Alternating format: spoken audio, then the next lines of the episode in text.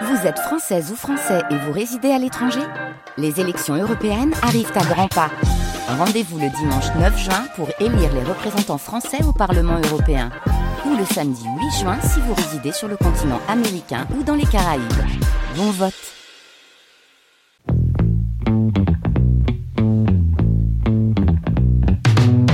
La science CQFD, Natacha Triou. Mieux que les JO 2024, l'année de la physique 2024. Pour l'occasion, on vous a préparé une semaine entièrement quantique. Hier, nous parlions de cette révolution scientifique. Aujourd'hui, à quel point le quantique est aussi une révolution technologique?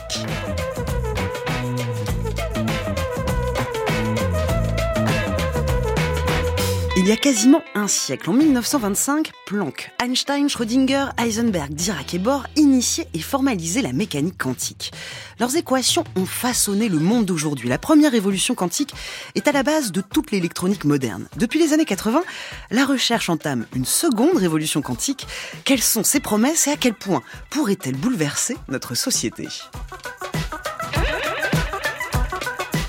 L'innovation roule des mécaniques quantiques. Pascal Sénélard, bonjour. Bonjour. Vous êtes directrice de recherche CNRS au Centre de nanosciences et de nanotechnologie, cofondatrice et conseillère scientifique de la start-up Candela et membre de l'Académie des sciences. En duplex de Grenoble, bonjour Tristan Meunier. Bonjour. Vous êtes physicien, chercheur CNRS dans l'équipe circuits électroniques quantiques à l'Institut NEL à Grenoble et directeur technologique et cofondateur de la start-up Cobly. Merci d'avoir accepté notre invitation en direct sur France Culture et merci à vous qui nous, écoutez à toute heure en podcast sur l'appli Radio France. Vous pouvez aussi nous écouter tout en nous suivant sur X, anciennement Twitter. Vous y trouverez plein de ressources complémentaires. C'est maintenant sur notre fil Action CQFD. Comment la physique la plus abstraite, fondamentale, a pu accoucher de nouvelles technologies?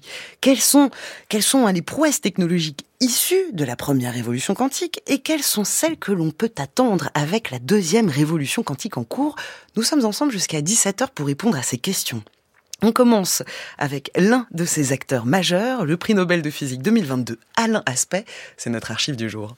Quelques décennies plus tard, on va avoir une révolution technologique basée sur la dualité onde-particules qui va avoir des applications sur des produits de masse. On va inventer le laser en 1947, dont vous vous rappelez, hein, les premières idées de mécanique quantique début du siècle, 1925 l'équation de Schrödinger, 1930 Dirac, on commence vraiment à comprendre à fond la théorie.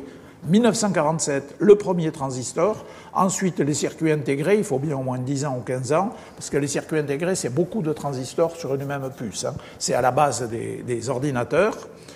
Et puis par ailleurs, euh, en 1960, on invente le laser, et sans laser, vous n'avez pas d'autoroute de l'information avec des fibres optiques. Vous ne pouvez pas faire passer la lumière ordinaire dans les, dans les fibres optiques, il faut vraiment avoir des lasers pour envoyer l'information dans les fibres optiques. Donc on invente de nouveaux composants, ce qui nous donne la société de l'information et de la communication, dont on peut, je crois honnêtement dire que c'est une révolution sociétale aussi importante que celle qui a été due à la machine à vapeur au XIXe siècle. Donc je reprends les trois adjectifs. La révolution, elle est d'abord conceptuelle, puis scientifique, puis technologique, et on se posera la question, est-ce qu'on peut appliquer les mêmes qualificatifs à la deuxième révolution quantique? Voilà un aspect lors d'une conférence à l'Institut d'astrophysique de Paris en 2023. Pascal Sénélard, on se rend pas forcément compte, mais sans cette première révolution quantique, on vivrait dans un monde complètement différent. Oui, complètement différent. Euh, Alain Aspect revient sur ce qu'il appelle la dualité onde-particule qui est euh, ce que vous avez discuté hier, notamment dans l'émission d'hier, sur euh, le fait que euh, en mécanique quantique, on va considérer les objets, la lumière ou les électrons, à la fois, suivant les circonstances, comme des ions, comme des particules ou comme des ondes. Et c'est cette dualité onde-corpuscule qui est au cœur de cette première révolution technologique. En fait, c'est elle qui est au cœur de, du transistor, de notre capacité à créer des objets qui ont des états quantifiés. D'accord C'est en fait on peut comprendre la quantification des niveaux d'énergie par exemple d'un électron dans un atome euh, en considérant l'analogie mathématiquement avec une corde de guitare qu'on va tenir au debout. Hein. C'est parce que on a des, on doit tenir la corde au debout qu'on va avoir seulement quelques fréquences qui vont pouvoir résonner, quelques notes qui vont pouvoir être jouées. C'est exactement mathématiquement la même chose donne cette dualité onde-corpuscule qui dit que les électrons, dans certains systèmes, vont prendre des niveaux d'énergie quantifiés, d'énergie bien précise. Donc ça, c'est le premier ingrédient, c'est notre capacité à comprendre les niveaux d'énergie, par exemple, dans les atomes. Ça, c'est ce qu'il y a dans les horloges atomiques, par exemple. À sculpter la matière de façon à réaliser des systèmes euh, semi-conducteurs analogues dans lesquels les électrons vont avoir des niveaux d'énergie quantifiés. C'est donc notre capacité à connaître et maîtriser des niveaux d'énergie quantifiés qu'on exploite à fond dans la deuxième moitié du XXe siècle et qui donne lieu à l'invention du transistor, du laser, du GPS, etc., tel que le dit Alain. On va revenir justement dans le détail euh, sur ces produits issus de cette première révolution quantique, mais pour vous faire réagir, vous aussi, Tristan Meunier, euh, euh, sur cette archive qu'on vient de passer, Alain Aspect résume en, une minute l'influence monumentale de cette première révolution quantique. Oui, oui, c'est toujours un plaisir d'entendre Alain avec avec sa, façon de parler qui est toujours très très très positive par rapport à, la recherche et à la technologie. Hein. J'aimerais revenir sur le fait que effectivement, comme dit euh, comme dit euh, comme dit Pascal, euh, la mécanique quantique a permis de comprendre la réalité des porteurs et répondre à des questions dans la dans la science des matériaux qui étaient qui étaient fondamentales à l'époque pour comprendre pourquoi un matériau pouvait conduire du courant. Et, et, à l'aide de cette théorie, eh bien, on a pu comprendre euh, bien qu'un système euh, isolant, par exemple, qui ne transmet pas le courant, est conducteur grâce à cette dualité onde-corpuscule euh, des des, des, des, électrons. Et ensuite, eh bien, tout simplement, on a commencé à pouvoir mettre en œuvre dans cette dans cette dans cette dans cette dans cette idée, eh bien, de nouveaux matériaux. Et c'est l'émergence des semi-conducteurs, hein, comme l'a dit comme l'a dit Pascal, où cette fois-ci, on peut, à l'aide d'une grille, tout simplement le changer en appliquant un voltage, un, un potentiel sur les euh, sur une grille, le faire passer d'un conducteur à un isolant. Et c'est la base de ce qu'on appelle le transistor, hein, effectivement, où on peut à l'aide d'une grille, à l'aide d'une tension, tout simplement faire passer un courant ou ne pas passer un courant. Et c'est la base du euh, du 0 et du 1 qu'on utilise dans les processeurs euh, dans les processeurs classiques, dans les ordinateurs classiques. Oui, ah pardon, je voulais pas vous interrompre. Continuez, non, non, Tristan Non, non, non. Non, non mais et, je pense que je pense que c'est vraiment très important. Il, y a, là, il y a pas de il y a pas de quantification. En fait, on essaye de comprendre juste comment fonctionne un transistor. Et comme il l'a dit, vous mettez plusieurs de ces transistors. Vous avez le 0 et le 1. Vous mettez plusieurs de ces transistors. Vous les assemblez et vous allez pouvoir commencer à les faire interagir entre eux pour faire des portes logiques. C'est les bases du calcul classique, en fait. Et ça, ça a donné lieu à toute euh, ce, qui, ce, qui, ce, qui, ce à quoi il fait référence, hein. toute l'industrie semi-conductrice, qui est aujourd'hui une industrie euh, très florissante, qui nous permet d'avoir accès à des ordinateurs, des smartphones, des calculateurs exascale dont vous avez parlé dans certaines de vos émissions. Et cette révolution hein, qui, euh, qui, qui, est en œuvre, qu'on voit tous les jours en, en œuvre, bah, elle, est, elle est liée à la mécanique quantique et c'est quelque chose, il le dit souvent à l'inspect, c'est quelque chose qui est mal connu en fait. Euh, on est déjà en train d'utiliser des systèmes qui sont gouvernés par la mécanique quantique.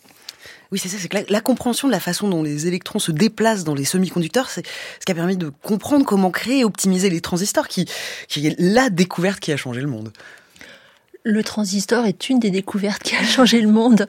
Euh, c'est évident, hein, par la miniaturisation de l'électronique. Il faut se rappeler que le transistor, au début, c'était des objets qui faisaient la taille d'une ampoule électrique euh, aujourd'hui. Et petit à petit, il y a eu la miniaturisation et puis, effectivement, cette capacité euh, en appliquant euh, un certain nombre de contrôles de laisser passer ou non le courant. C'est l'interrupteur 0 ou 1 de l'ordinateur classique. Euh, la lumière, les lasers sont une autre évolution technologique absolument majeure qui sont au cœur de l'Internet aujourd'hui, au cœur de, des milliards d'applications, hein, que ce soit aussi de l'imagerie. des, des, interconnexions optiques, etc. Le laser aussi est un objet d'une certaine façon issu de la première révolution quantique, avec cette fois-ci euh, originellement euh, une compréhension de comment les atomes émettent la lumière. Et euh, une autre euh, propriété que introduit la mécanique quantique et la physique statistique, que certaines particules aiment être ensemble et d'autres n'aiment pas être ensemble. Et dans un laser, on exploite le fait que les photons, les grains de lumière, ces particules élémentaires de lumière, quand on considère la lumière comme une particule, sont des particules qui préfèrent se mettre toutes dans le même état quantique. Un laser, c'est un système dans lequel des atomes émettent de la lumière et on a piégé cette lumière suffisamment longtemps pour que un photon appelle le suivant et de façon exponentielle, de façon euh, très efficace, on a de plus en plus de photons dans le même émis à la même longueur d'onde. Donc vous avez ces lasers très directionnels, ils émettent tous dans la même direction, et puis très monochromatiques, tous de la même couleur exactement. Donc en fait, on peut quand même dire qu'il y a à la fois l'industrie des semi-conducteurs et puis énormément d'industries de la photonique qui sont au cœur de notre, notre, notre univers quotidien aujourd'hui. L'invention du laser euh, le 16 mai 1960, les conséquences de, cette invention, c'est bien mieux que les machines pour les haricots de bar, c'est surtout un outil essentiel pour la recherche fondamentale, Tristan Meunier.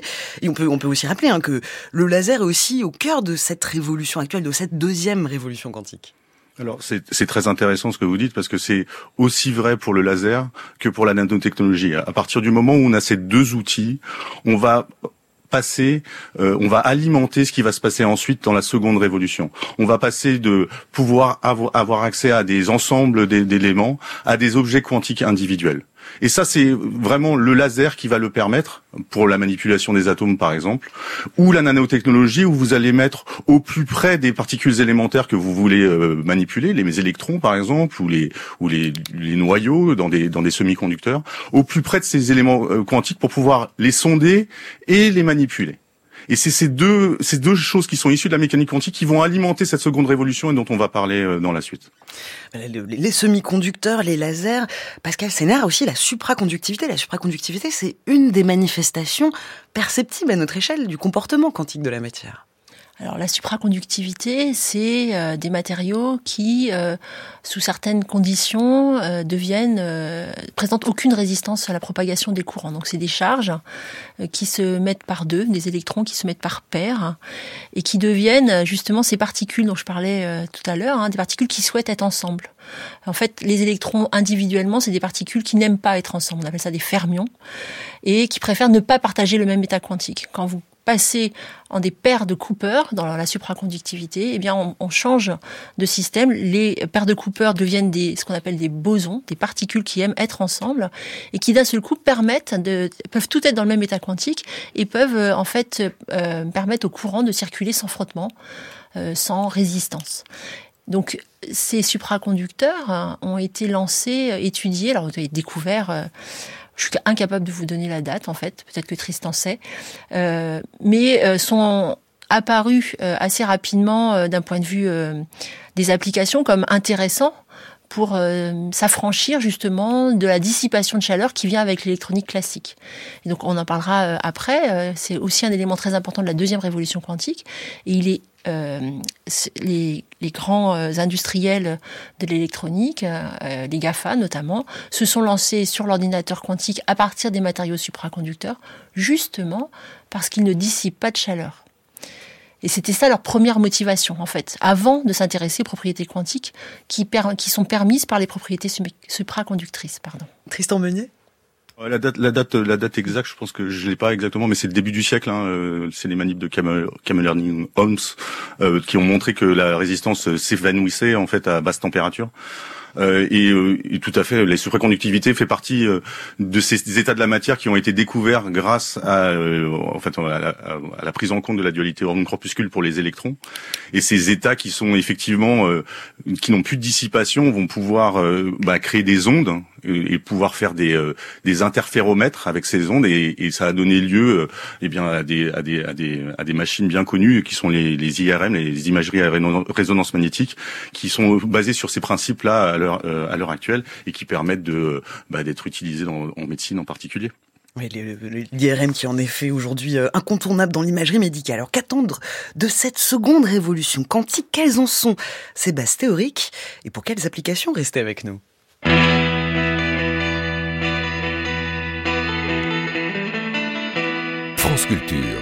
La science CQFD, Natacha Trio. En direct sur France Culture avec Pascal Sénélard et Tristan Meunier, nous parlons de ce passage à la seconde révolution quantique, une révolution qui est en train de se faire. On a vu hein, que ces innovations technologiques, enfin, on vient de voir hein, d'ailleurs euh, toutes les innovations technologiques de la première révolution quantique qui découlent des découvertes du début du siècle avec ce contrôle de niveau d'énergie. Parmi les applications technologiques omniprésentes dans nos vies qui sont directement issues du formalisme quantique, il y a les horloges atomiques qui servent pour les systèmes de positionnement et navigation et autres GPS. Bonjour Céline Ozen. Bonjour Natacha. Vous êtes allé au laboratoire système de référence temps-espace de l'Observatoire de Paris pour découvrir comment on arrive à contrôler un phénomène quantique pour améliorer considérablement leur performance. Oui, il s'agit du spin squeezing, une forme d'intrication qui, bien maîtrisée, permettrait de contourner une limite associée au bruit quantique qui entrave l'amélioration des horloges atomiques classiques. C'est la stratégie déployée par Carlos Garrido Alzar, qui travaille à partir d'atomes corrélés qui offrent justement des conditions propices. Au sein des anciennes écuries royales de l'Observatoire, il affûte cette nouvelle génération d'horloges à la performance inégalée. Une horloge, c'est un oscillateur micro-ondes euh, qui nous permet de générer des signaux périodiques dans le temps. Et ces signaux-là, on va les comparer avec une référence très stable pour pouvoir être sûr de l'unité de temps qu'on est en train de générer. Donc dans notre cas, ces références stables, c'est les, transitions atomiques qui sont une fréquence bien définie quand on utilise deux niveaux d'énergie stables. Et cette stabilité a l'âge pratiquement de l'univers. C'est-à-dire que ce sont éléments qui ont eh, la stabilité spectrale nécessaire pour faire ce type de comparaison avec, avec une horloge classique. On est au 14e arrondissement. Et ici, on voit toute la, la construction, tous les bâtiments historiques de l'Observatoire de Paris. C'est un cadre assez exceptionnel qui est actuellement l'observatoire le plus ancien encore en activité dans le monde. Oui, il était fondé par Colbert, je crois. Euh, exactement, c'est la construction, ça date de, 1600 et quelques, donc du XVIIe siècle. Et aussi, il y a l'autre, l'observatoire de Médon qui, qui, a été construit celui-là après celui de, de Paris. Dans votre cas, dans l'étude que vous avez publiée, il est question non plus de stabilité euh, atomique, mais de, de corréler des atomes, parce qu'avant, on employait des atomes décorrélés avec euh, des contraintes du bruit, et là vous avez réussi à surpasser ça. Oui, effectivement, du fait que les atomes ne sont pas corrélés, on a un bruit qui vient intrinsèquement du type de mesure qu'on utilise, le bruit de projection quantique qu'on appelle. Et ce bruit, euh, il est originé, originé, par le fait que les atomes sont décorrélés. Pour réduire ce niveau de bruit, ce qu'on fait, c'est qu'on crée des corrélations quantiques entre les atomes, de manière à que la direction soit parfaite pour tous les atomes. Ça veut dire que tous les atomes ils vont pointer dans la même direction avec une déviation qui est bien inférieure à la déviation d'un système dans lequel il n'existe pas de corrélation entre les atomes. C'est ce phénomène qu'on appelle le spin squeezing Exactement, c'est le phénomène qu'on appelle le spin squeezing, dans le sens où on peut imaginer un aimant comme un spin. Un spin, c'est, on représente comme disons, une flèche qui a deux positions possibles, en pointant vers le nord ou vers le sud. Et le, spin squeezing consiste à réduire ce bruit de pointage atomique en introduisant des corrélations entre les atomes. Quel est le niveau de performance atteint justement euh, grâce à, ce, à, l'appréhension de ce phénomène et quelle découverte on a pu faire euh, une fois qu'on a réussi à, obtenir euh, cet état-là alors, spin squeezing, par exemple, celui qu'on a démontré ici avec notre expérience en collaboration avec l'OLKB, elle est euh, autour de 8 dB. Donc c'est une compression, une réduction du bruit atomique euh, assez importante. Et euh, à ce jour, ce qu'on a fait, c'est qu'on a démontré les protocoles pour générer cette, cette compression de bruit.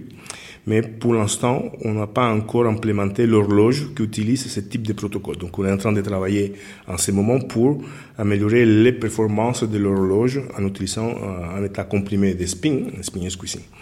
Donc on espère qu'en utilisant un état comprimé en bruit de spring, un spin, un spin ce, à ce moment-là, on pourra gagner deux sortes de grandeur dans la performance et la stabilité relative des fréquences de l'horloge.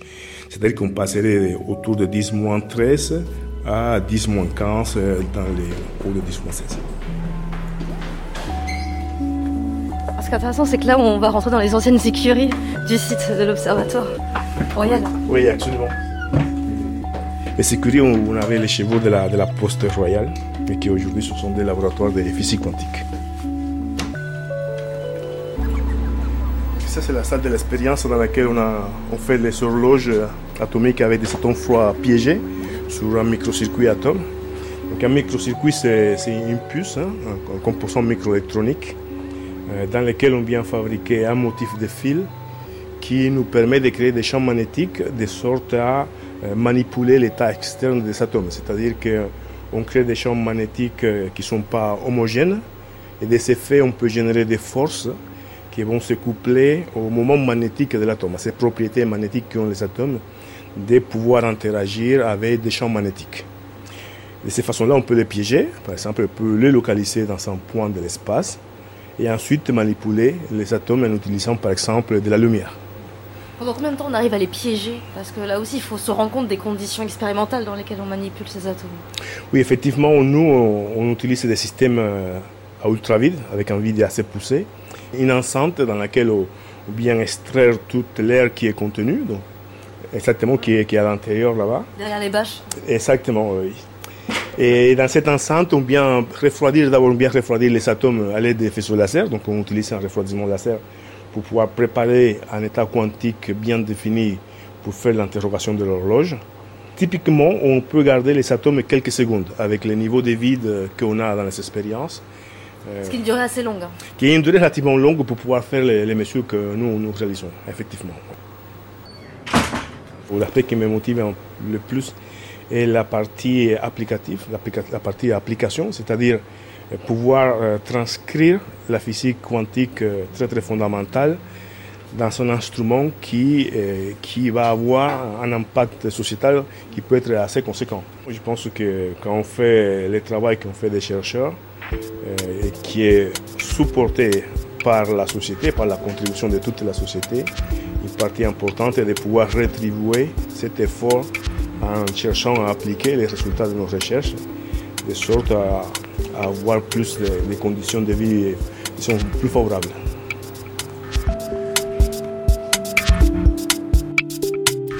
Merci Céline Lausanne pour ce reportage. Tristan Meunier, une réaction à ce qu'on vient d'entendre?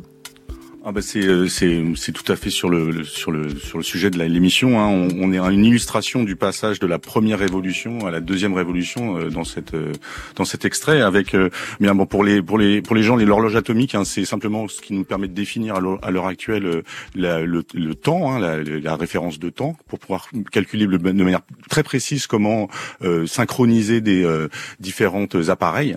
Et on l'utilise en particulier avec les avec les GPS. Hein. Vous savez qu'on arrive à localiser maintenant euh, avec des GPS à, mieux d'un mètre votre position euh, sur Terre. Et ici, il vous explique que bon, bah, typiquement, le bruit que vous avez sur ces systèmes, eh bien, c'est ce qui va limiter cette précision. Et euh, au départ, en première, en première évolution, bah, vous utilisiez les atomes, le fait qu'ils étaient bien discrets, que vous, vous, vous interrogez ces atomes. Et là, la manipulation des atomes que vous avez réalisé pour pouvoir les corréler va générer quelque chose qui va diminuer le bruit et augmenter la précision de l'horloge atomique, donc augmenter notre capacité à pouvoir euh, bien euh, synchroniser euh, tous les appareils qu'on utilise pour la géolocalisation ou les appareils de laboratoire. Donc c'est très intéressant et c'est tout à fait à la transition euh, de ce qu'on veut, euh, de ce qu'on veut, de ce qu'on veut expliquer ici entre la première révolution et la deuxième révolution. Pascal Sénélard, une réaction? Je vous voyais que le, spin cuisine vous faisait réagir. Oui, alors c'est le, spin cuisine, c'est un mot hyper technique hein, euh, que je voudrais essayer d'illustrer si possible. Alors pas en spin cuisine, mais le mot squeezing. Alors c'est comme Tristan vient de le rappeler, il y a un bruit fondamental quand on fait une mesure en mécanique quantique. Et je vais prendre l'exemple de la lumière, par exemple. Si on prend une onde, vous imaginez un système qui va osciller euh, dans le temps et dans l'espace.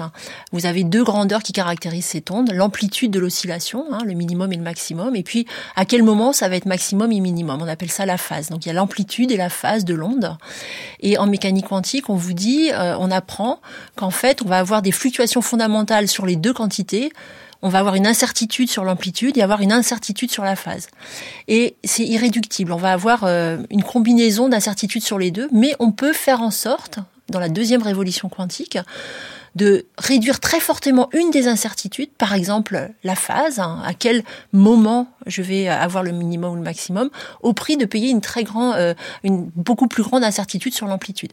Mais si je fais une mesure, si je fais euh, une mesure d'interférence, par exemple, qui est très sensible à la phase, eh bien, j'ai gagné parce que j'ai gagné en précision, j'ai réduit énormément le bruit intrinsèque sur la phase. Voilà, c'est ça le mot squeezing qu'on peut, qui est utilisé, ici euh, dans les dans les horloges atomiques. Je voulais faire un, petit clin d'œil. Aussi, ça a été utilisé par exemple euh, pour la détection des ondes gravitationnelles, où on a utilisé ce qu'on appelle de la lumière squeezée pour gagner en sensibilité et avoir des capteurs d'ondes gravitationnelles euh, beaucoup plus sensibles. Et là, vous voyez que dans les applications de la deuxième révolution quantique, on va aller vers des applications peut-être industrielles, technologiques, mais aussi des révolutions vers d'autres domaine de la science. Mais c'est ça qui est très excitant. Alors cette deuxième révolution quantique, justement, qu'est-ce qu'elle inclut? C'est vraiment les applications concrètes de l'intrication quantique. Et l'intrication quantique, c'est l'un des phénomènes les plus intrigants de la physique. Schrödinger invente l'idée de l'intrication avec le chat, ce paradoxe célèbre. Euh, Pascal on est passé sur cette idée-là un peu vite dans l'émission d'hier. Est-ce que je peux vous demander justement de nous éclairer sur ce qu'est l'intrication? Alors en fait, pour moi, le chat, euh, c'est plutôt la superposition quantique. Le chat peut être mort et vivant à la fois. D'accord? Donc c'est vraiment l'idée qu'on va pouvoir avoir une particule, par exemple si on imagine un photon, un grain de lumière qui va pouvoir passer euh, sur une fibre optique à droite ou à gauche en même temps et euh, la, la, mécanique quantique vous dit que tant que vous ne cherchez pas à savoir par où le photon est passé, eh bien vous avez une chance de le mesurer des deux côtés à la fois. L'intrication, c'est en fait une généralisation, de mon point de vue, de ce phénomène de superposition où on parle maintenant de deux particules, par exemple. Donc, je vais prendre une, illustration très euh, classique euh, pour bien comprendre. Prenons une pièce de monnaie, euh, pile ou face. Elle peut tomber sur pile ou face. la superposition quantique vous dit que vous pouvez l'avoir dans une superposition de pile et, et de face. L'intrication vous dit que je peux créer un état quantique de ces deux pièces de monnaie euh, qui fait que si euh, je lance ces deux pièces, elles vont forcément toutes les deux tomber sur le côté pile ou forcément tomber toutes les deux sur le côté face. Je ne sais pas ce qui va se passer, ça sera soit toutes les deux piles, soit toutes les deux faces, mais forcément du même côté. Et en fait, ce qui devient même quantique, c'est qu'elles peuvent même tomber toutes les deux sur la tranche, mais exactement de la même façon. Donc l'intrication décrit une situation de la mécanique quantique où on a deux objets quantiques au destin liés d'une certaine façon. Et ça, on peut l'utiliser, par exemple, pour, des pour réaliser des communications euh, sécurisées par les lois de la mécanique quantique. On reviendra justement sur les applications. Tristan Meunier, euh, pour nous éclairer justement sur ce phénomène étrange de l'intrication quantique. Oh bah, je pense que les, les, les corrélations, hein, on, on l'utilise un certain nombre de fois euh, dans, dans, dans, dans nos expériences quand on veut faire interagir deux particules. Alors euh, Pascal l'a très bien illustré euh, sur le sur la sur le problème de la de, la corrélation. Et ce qui a été démontré ensuite, c'est que ces euh, ces corrélations qui sont créées quand vous faites interagir deux systèmes quantiques, eh bien n'ont pas d'équivalent classique. Hein, ça c'est les fameuses expériences d'Alain Aspect qui ont été qui ont été faites et refaites avec différentes particules quantiques et qui vous montrent que fondamentalement les corrélations qui sont présentes qui sont quantiques euh, dans ces systèmes euh, n'ont pas d'équivalent au niveau classique. Et c'est ça qui, en fait la particularité qu'on va utiliser ensuite une fois qu'on a on est sorti de cette de cette de cette interrogation sur ce que ça veut dire en fait on va l'utiliser c'est ça la seconde révolution c'est d'utiliser ces propriétés d'étrangeté pour pouvoir en faire en, les utiliser en application.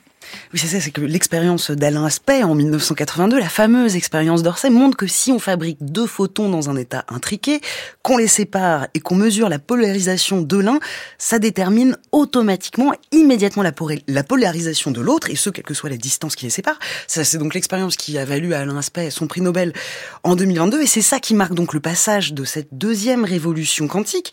Mais euh, pour compléter ce que vous dites, Tristan Meunier, cette deuxième révolution, ça va donc d'être exploiter l'intrication, mais pour exploiter l'intrication, il faut aussi développer des techniques expérimentales qui permettent de contrôler les objets quantiques un par un, individuellement.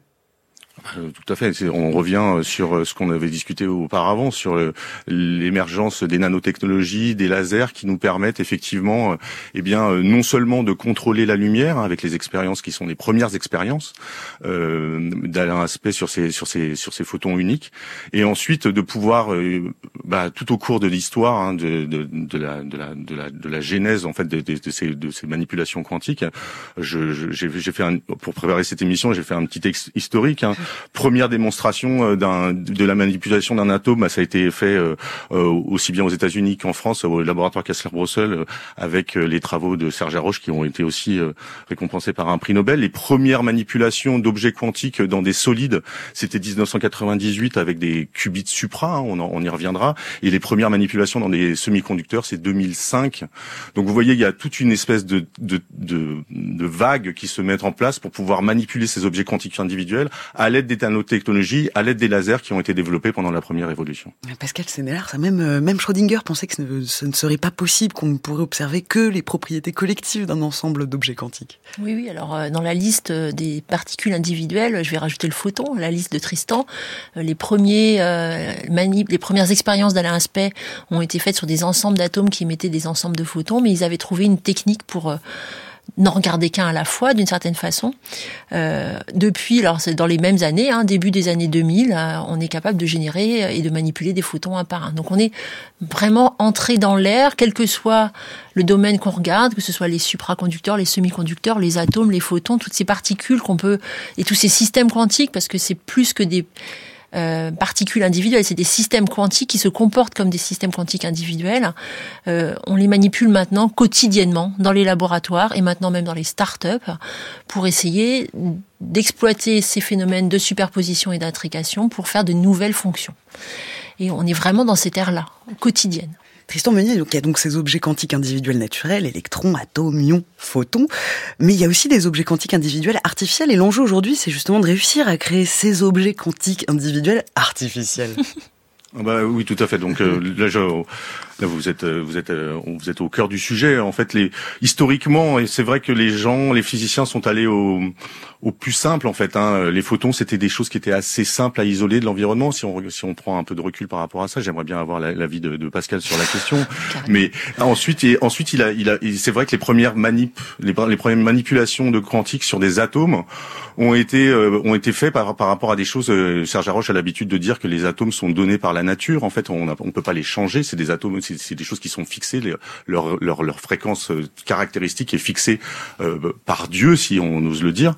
Mais ensuite, et donc toute cette euh, la, caractéristique des atomes, c'est tout simplement d'avoir des états d'énergie bien séparés. D'accord? Et mais ça, c'est pas du tout seulement le, cas pour les atomes. On peut faire des atomes artificiels en, réalisant dans des dans dans des semi-conducteurs, dans des supraconducteurs, des systèmes qui ont cette quantification d'énergie. D'accord? Et une fois que vous avez ces niveaux, en fait, vous allez pouvoir définir un niveau fondamental et un niveau excité, ce qui va être les bases euh, bah, d'un bit quantique, en fait. Et c'est sur ces états à deux niveaux que vous sur lesquels vous allez pouvoir faire des manipulations. Et donc, on peut aussi bien manipuler des atomes que des atomes artificiels dans des matériaux. Et ce que ça ouvre derrière, c'est de pouvoir tout simplement, à l'aide de ces matériaux, bénéficier de toute, de toute la, la, la, technologie pour pouvoir les multiplier à volonté de manière contrôlée, comme on le fait en fait en nanofabrication euh, dans la dans la dans l'industrie semi-conductrice par exemple. Où en est-on de cette deuxième révolution? On en parle après cette interlude musicale pour laser.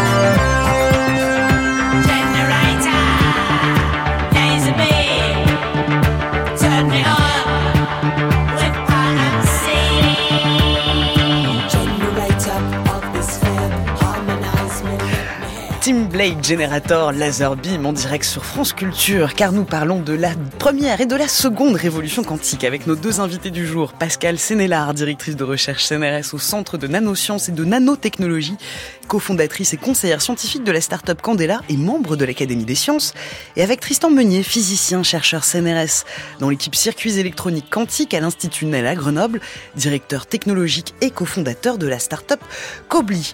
Nous venons de parler des innovations et des prouesses technologiques spectaculaires de cette première révolution quantique.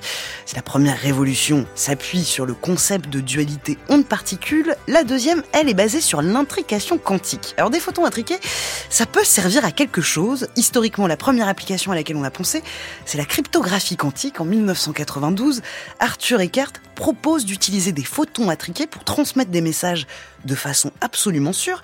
Pascal Senner, quel est le principe de la cryptographie quantique si on prend Alice et Bob, les, figures classiques en cryptologie euh, Prenons Alice et Bob, donc deux personnes qui veulent euh, échanger une clé, une clé d'encryption, euh, comme on a développé dans différentes situations pour protéger la, la confidentialité de l'information.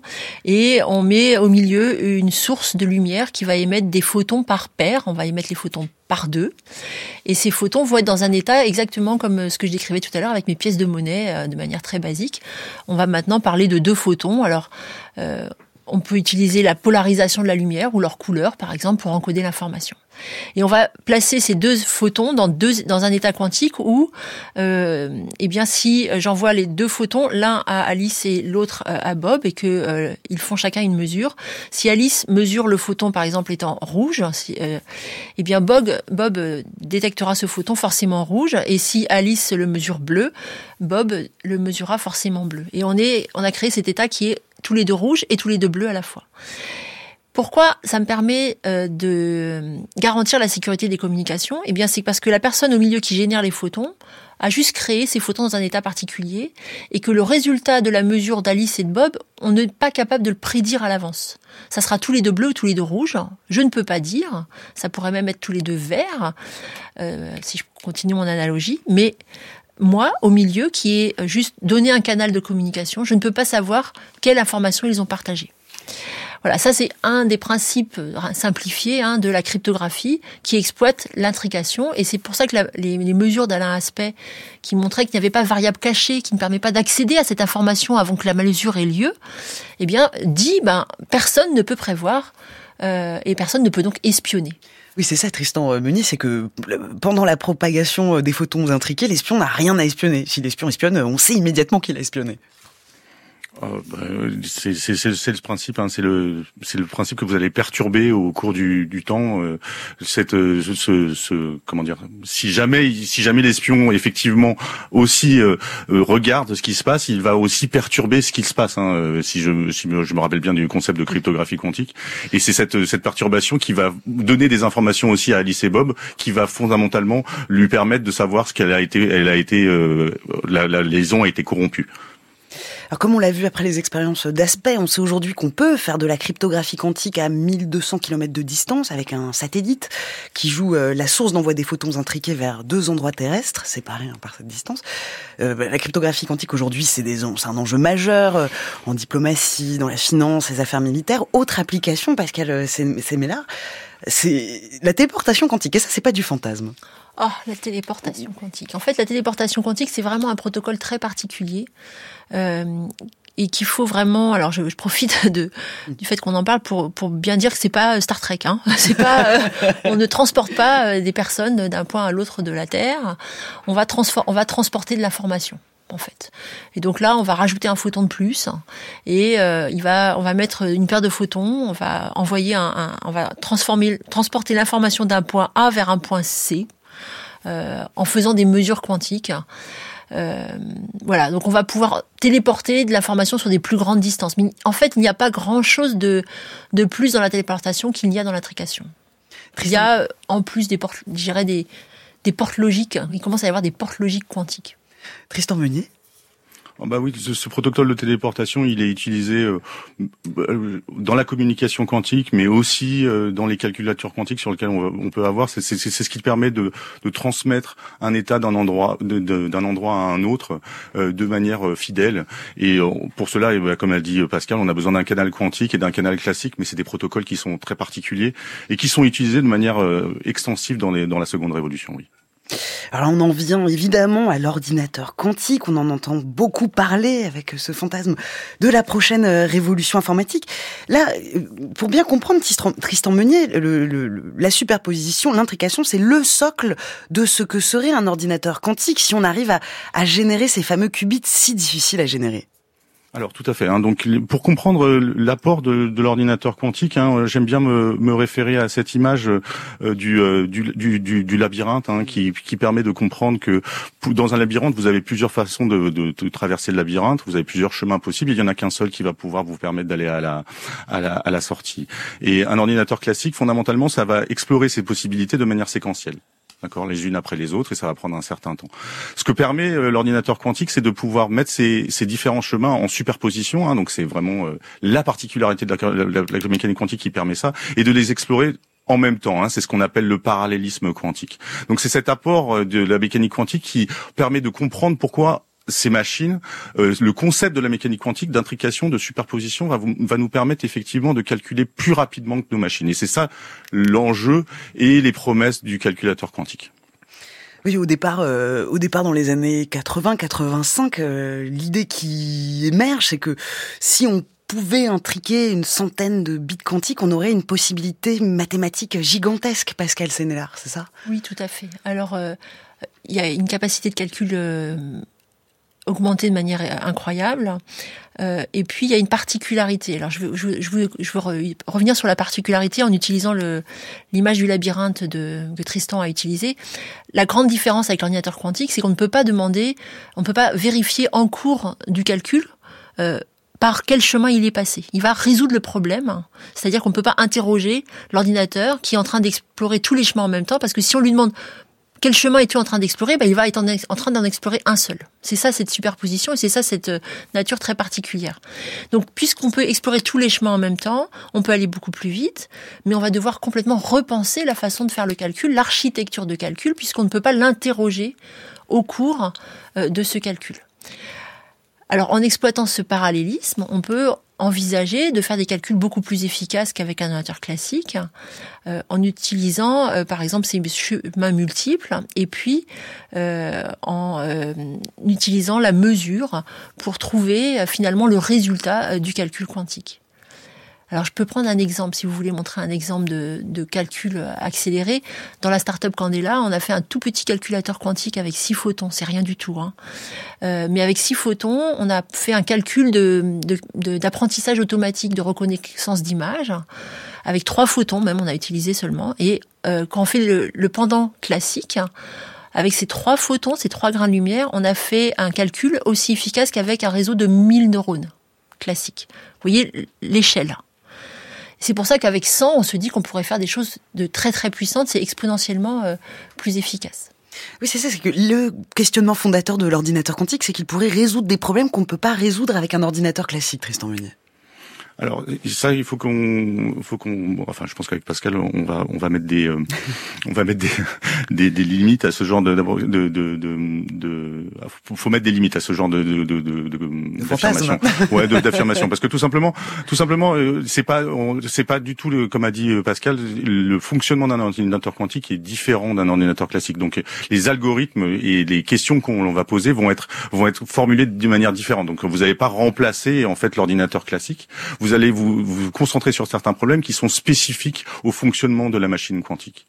Hein, donc c'est ça qu'il faut vraiment euh, prendre, prendre, prendre en compte. Et ça a été, euh, euh, enfin c'est vraiment très très important, une date très importante, en 1995, ça a été l'élaboration du premier algorithme hein, par Peter Shor, l'algorithme de, de Shor, qui, qui était censé résoudre la factorisation des nombres premiers de manière beaucoup plus rapide, hein, exponentiellement plus rapide, avec un ordinateur quantique qui a lancé cet intérêt pour l'ordinateur quantique. Et à partir de ce moment-là, eh bien, depuis, il y a de nombreux algorithmes qui sont mis qui sont mis à, disposition, qui sont répertoriés. Hein. Je pourrais mettre pour les pour les auditeurs a un site qui est le Quantum Zoo, hein, si je me trompe pas, qui vous permet de savoir tous les algorithmes basés sur les principes de la mécanique quantique qui pourraient répondre à des problèmes algorithmiques plus rapidement qu'un ordinateur classique.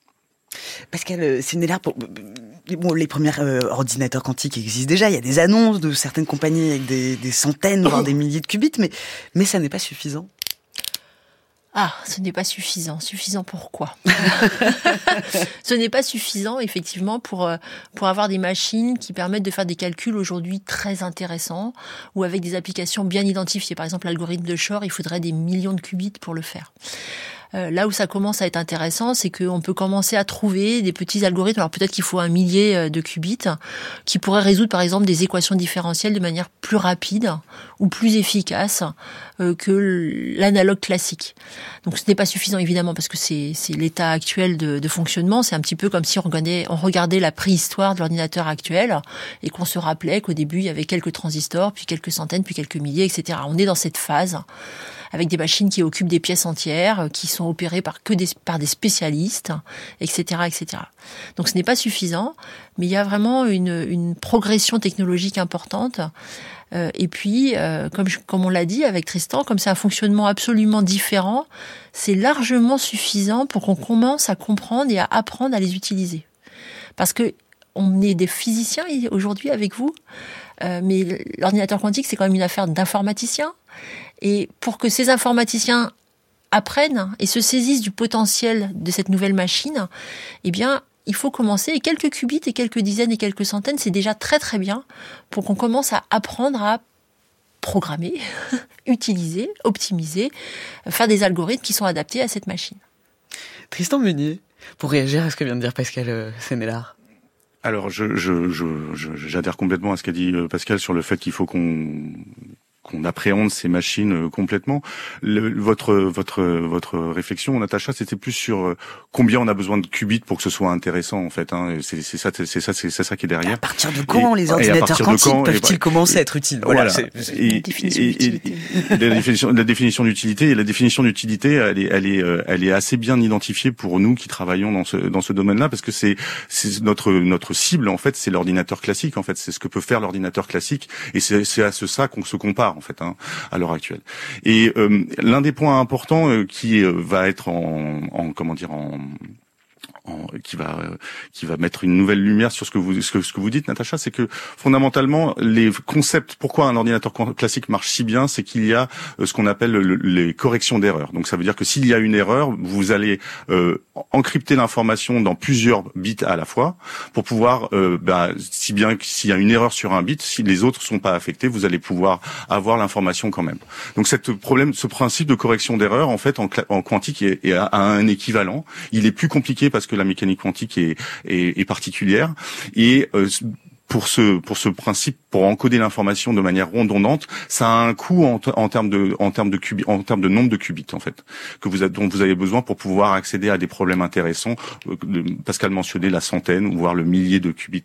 Vous allez devoir avoir pour 1000 qubits intéressants, peut-être en avoir besoin d'avoir 1000 un million pour pouvoir encoder cette information grâce au code correcteur d'erreur. Et c'est ça le, le, gros le gros challenge, le challenge vertigineux qui est devant nous avec l'ordinateur quantique, c'est qu'on va devoir essayer de contrôler euh, potentiellement des euh, centaines de milliers, des millions d'objets quantiques individuels à l'échelle individuelle et de garder leur caractère quantique euh, pour pouvoir réaliser un ordinateur quantique. Donc des questions fondamentales, comment préserver la cohérence, leur caractère quantique à ces échelles, un point, et, des, et, des, et des challenges aussi technologiques, comment contrôler ces objets de manière individuelle à ces, à ces, échelles, à ces échelles. C'est ça qui est devant nous et c'est ça à ce à quoi on doit répondre dans les prochaines années. Alors imaginons, on a euh, un million de qubits euh, fonctionnels. Euh, ça, ça pourrait faire progresser donc la recherche dans de nombreux domaines. Quels sont les domaines justement d'application de l'ordinateur quantique, Pascal Sénélar en fait, pour l'instant, ce qu'on envisage, c'est que l'application, c'est tout, tout le domaine du calcul haute performance. C'est ce qu'on fait actuellement avec des énormes machines de calcul, les supercalculateurs. Donc par exemple, c'est euh, l'étude de résistance de matériaux pour des centrales nucléaires, ou c'est euh, l'optimisation euh, de molécules en, pharmacie ou en, chimie. c'est tous ces calculs qui sont extrêmement gourmands et en fait qui concernent énormément d'industriels. C'est là que la notion d'utilité en fait est intéressante parce que à partir de quel moment on va être capable de faire ces calculs-là, on est en, fait comme c'est un long trajet, on doit se poser en tant que communauté des jalons pour essayer d'avoir des premières réponses, même si c'est avec des qubits imparfaits, sans correction d'erreur, etc., pour qu'on commence à, apporter quelques solutions, euh, même partielles, même, oui, euh, très spécialisées à certains sujets. Alors dans une interview euh, de, Alain Aspect, encore lui, Alain Aspect déclare la seconde révolution quantique conduira à des applications inédites. On continue justement d'en parler. France Culture, la science CQFD, Natacha Trio direct sur France Culture. Où en est-on de cette deuxième révolution quantique? C'est la question que nous posons à nos deux invités du jour, Pascal Sénélard et Tristan Meunier. Nous venons de parler de l'ordinateur quantique, hein, qui, qui représente beaucoup euh, d'engouement et de fantasmes. L'Europe a mis plusieurs milliards sur la table en 2021. La France met en place un grand plan quantique avec un engagement public-privé de 1,8 milliard d'euros sur 5 ans.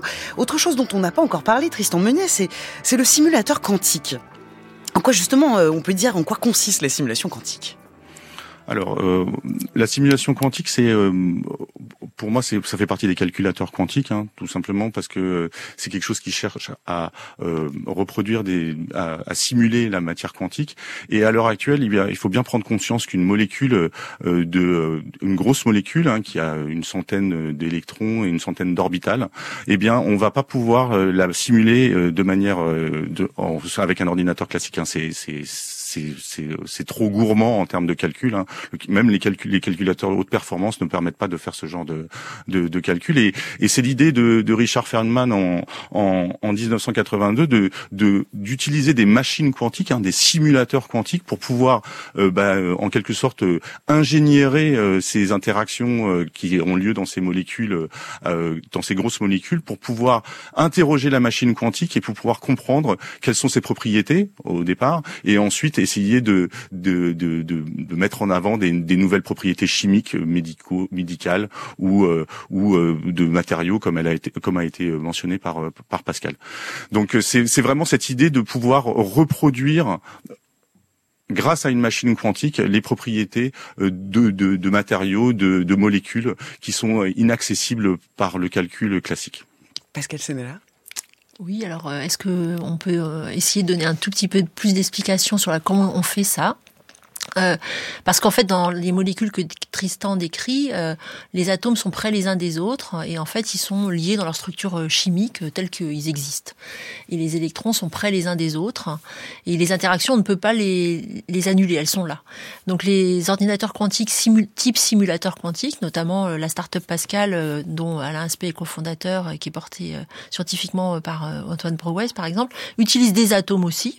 Mais les atomes, en fait, ils vont être à des grandes distances les uns des autres. Alors grande distance, c'est-à-dire en gros mille fois la distance normale d'interaction des électrons. Et donc les atomes sont loin les, uns des autres, ils les mettent dans une forme qui va ressembler à la forme de la molécule par exemple qu'ils veulent étudier. Et puis ensuite ils vont utiliser par exemple des lasers pour mettre ces atomes dans des états quantiques où l'électron va être très très loin du noyau, très très loin, tellement loin qu'il va voir l'électron de l'autre atome qui est à côté. Donc on va pouvoir comme ça avoir des interactions qu'on va allumer ou éteindre à volonté avec un laser. Et donc c'est ça simulateur, c'est je vais créer un réseau d'atomes par exemple.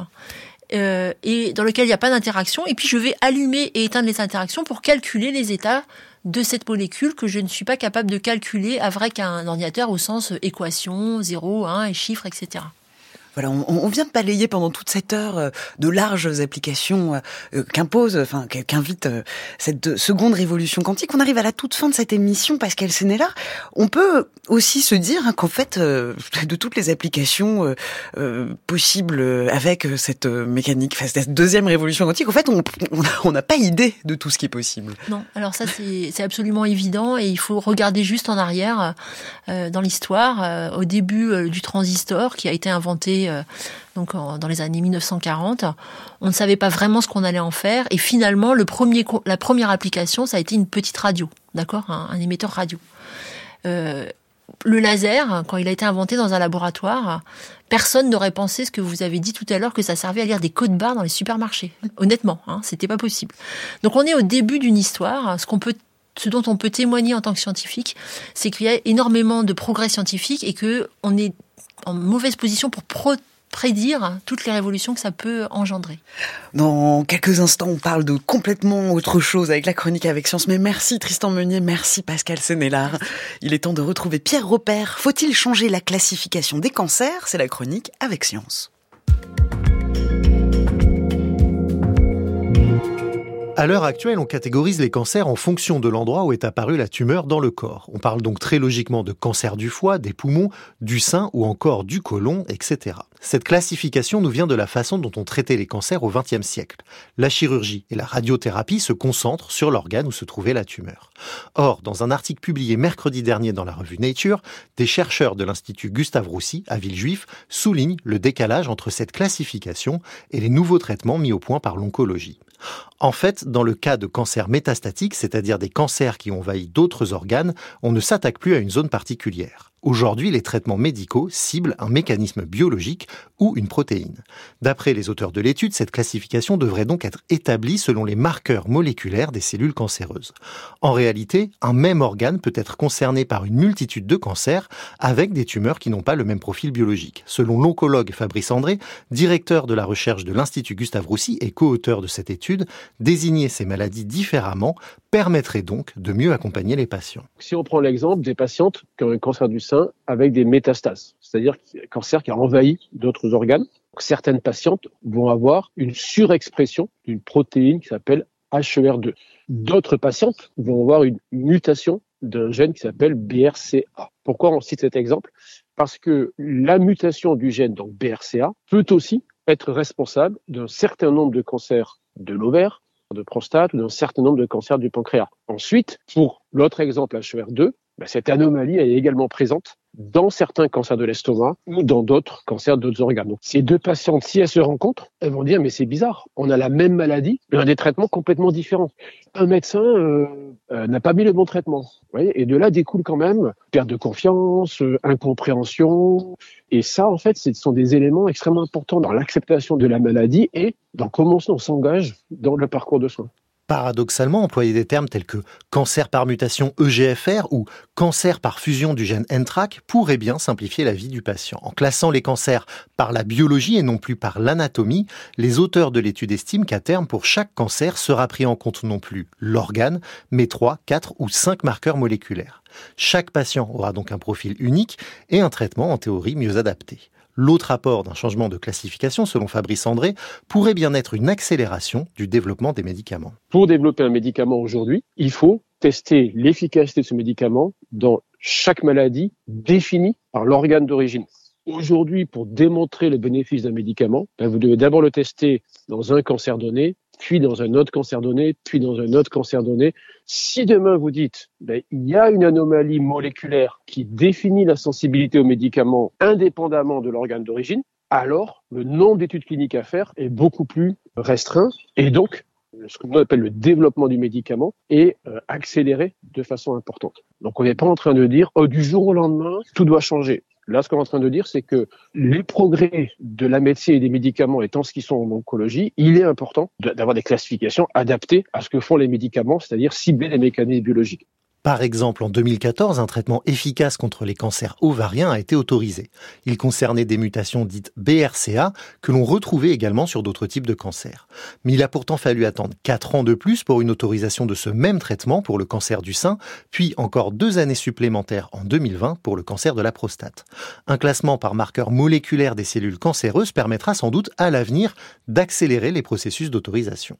Aujourd'hui, plusieurs instituts de recherche sur le cancer ont déjà commencé à créer des qui s'organisent non plus autour d'un organe, mais autour de l'analyse des profils moléculaires des patients. Selon Fabrice André, la volonté de classer par la biologie est une tendance de plus en plus naturelle dans la communauté de l'oncologie médicale, mais de son propre aveu, le débat prendra encore du temps, d'ici à ce que les autorités de santé publique s'en emparent.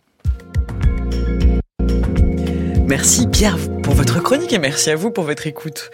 Merci à, Pierre Venu à Pardon, à France Bleu Grenoble et merci à toute l'équipe de la science CQFD.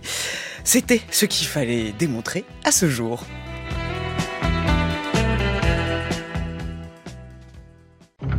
Le langage est une machinerie complexe. Le neurologue Laurent Cohen nous embarque dans une nouvelle saison de la collection de podcasts originaux Votre cerveau. Faites vos propres expériences sonores en jouant avec lui. Euh, madame, est-ce que vous pouvez me donner la main, s'il vous plaît? La main?